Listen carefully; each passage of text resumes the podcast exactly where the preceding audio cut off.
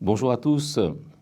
Nous allons parler du Shabbat, sujet qui me tient particulièrement à cœur et qui devrait tenir à cœur à tous les bénis d'Israël, bien évidemment. Nous avons souvent parlé du Shabbat, de ce qui est interdit, de ce qui est permis, de ce qu'il faut faire, de ce qu'il ne faut pas faire. Mais il y a une dimension de Shabbat que l'on ignore peut-être ou que on a tendance à oublier. C'est ce que l'on appelle Tosefet Shabbat, le supplément de Shabbat. C'est cette petite quantité de temps que nous sanctifions par le Shabbat avant de rentrer dans le Shabbat ou alors en sortant du Shabbat. C'est le nombre de minutes que nous accordons pour transformer notre semaine, notre dimension profane, et nous la sanctifions par le Shabbat.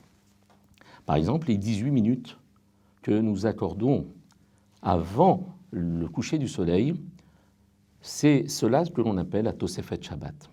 Bien évidemment, on est en mesure aussi de pouvoir ajouter quelques minutes, encore plus de minutes pour pouvoir sanctifier ces minutes de, de Chol, pour pouvoir les rendre Shabbat. C'est la même chose lorsqu'on sort du Shabbat, eh bien, il n'est pas, euh, il n'est pas obligé de sortir directement quand la nuit tombe, lorsque trois étoiles apparaissent dans le ciel.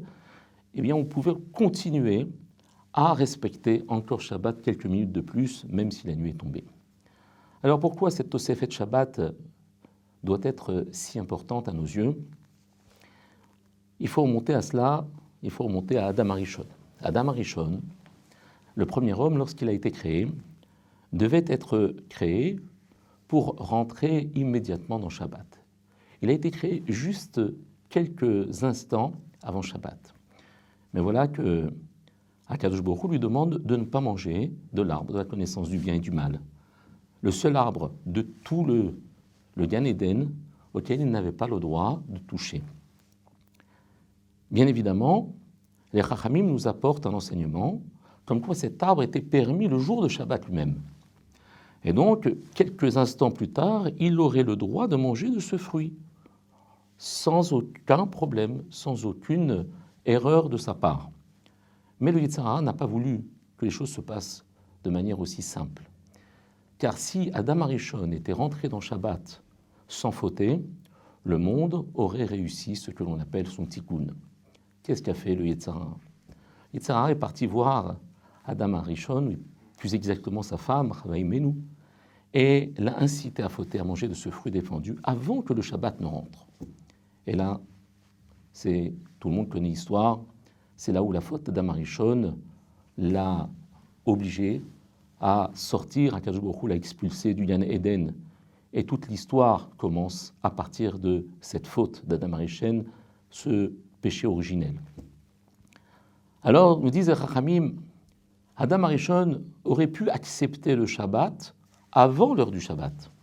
S'il l'avait rajouté quelques minutes avant le Shabbat, s'il avait rajouté ce que l'on appelle cette Tosefet Shabbat, eh bien, il aurait pu manger tout de suite de ce fruit. Il était en mesure de pouvoir le faire. Et comme il était en mesure de pouvoir le faire, le Yetzara a tout fait pour justement qu'il n'y arrive pas.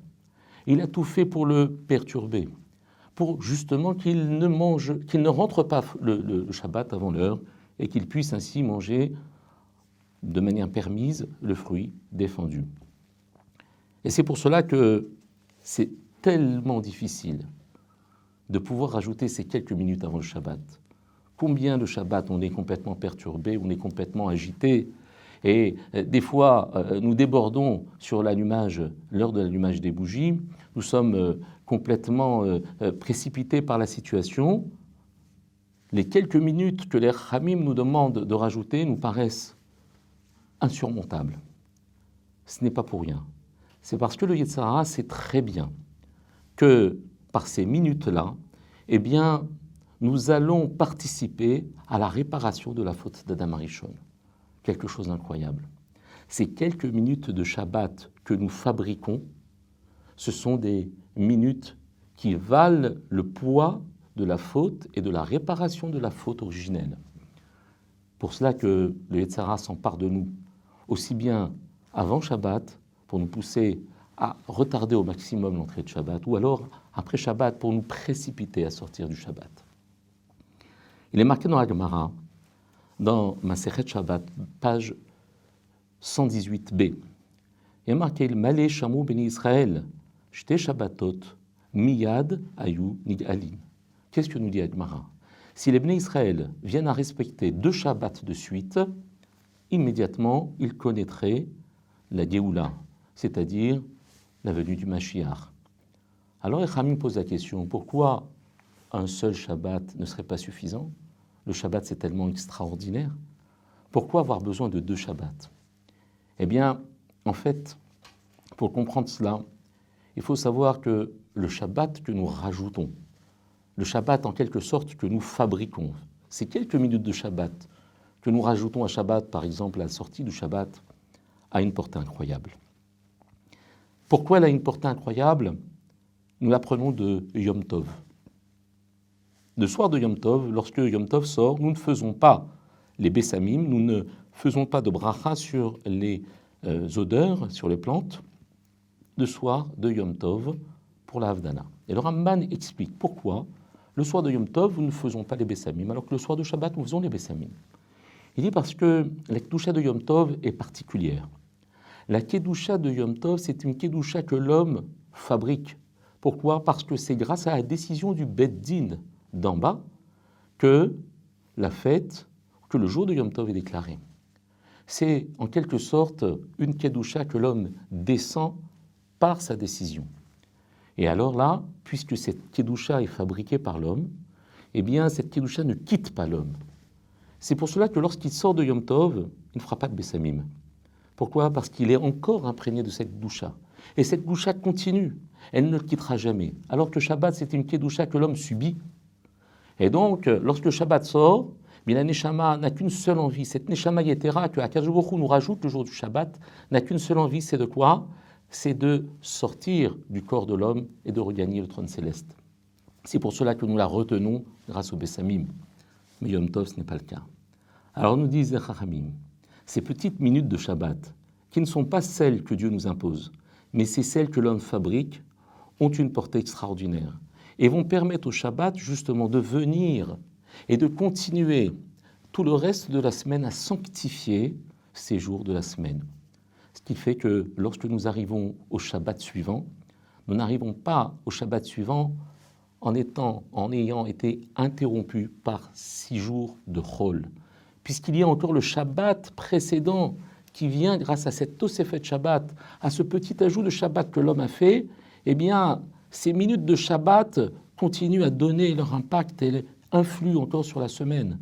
Et le Shabbat suivant n'arrive pas, ne perce pas un monde profane, mais un monde profane et Kodesh. Le Shabbat qui précède permet de créer un lien avec le Shabbat qui suit. Ce qui fait que le deuxième Shabbat a une toute autre dimension. C'est ce que l'on dit lorsque on prononce pendant le Kiddush Veshamru ben Israël est à Shabbat, la Hassot est à Shabbat. Et les Béné Israël respecteront le Shabbat pour faire le Shabbat. Pourquoi parle-t-on de deux fois le jour du Shabbat? Parce que si les bénis Israël respectent le Shabbat, c'est-à-dire est à Shabbat, non seulement le Shabbat, mais le est, c'est-à-dire le supplément du Shabbat, alors véritablement la Asot est à Shabbat. Ils pourront fabriquer ce Shabbat. Ils pourront permettre au Shabbat suivant, justement, d'être entièrement encadré de Kedusha. Et c'est pour cela que grâce à ces deux Shabbatot qui se suivront, et grâce à cet ajout que l'homme va faire de ce Shabbat, eh bien nous aurons le mérite d'être délivrés. Amen.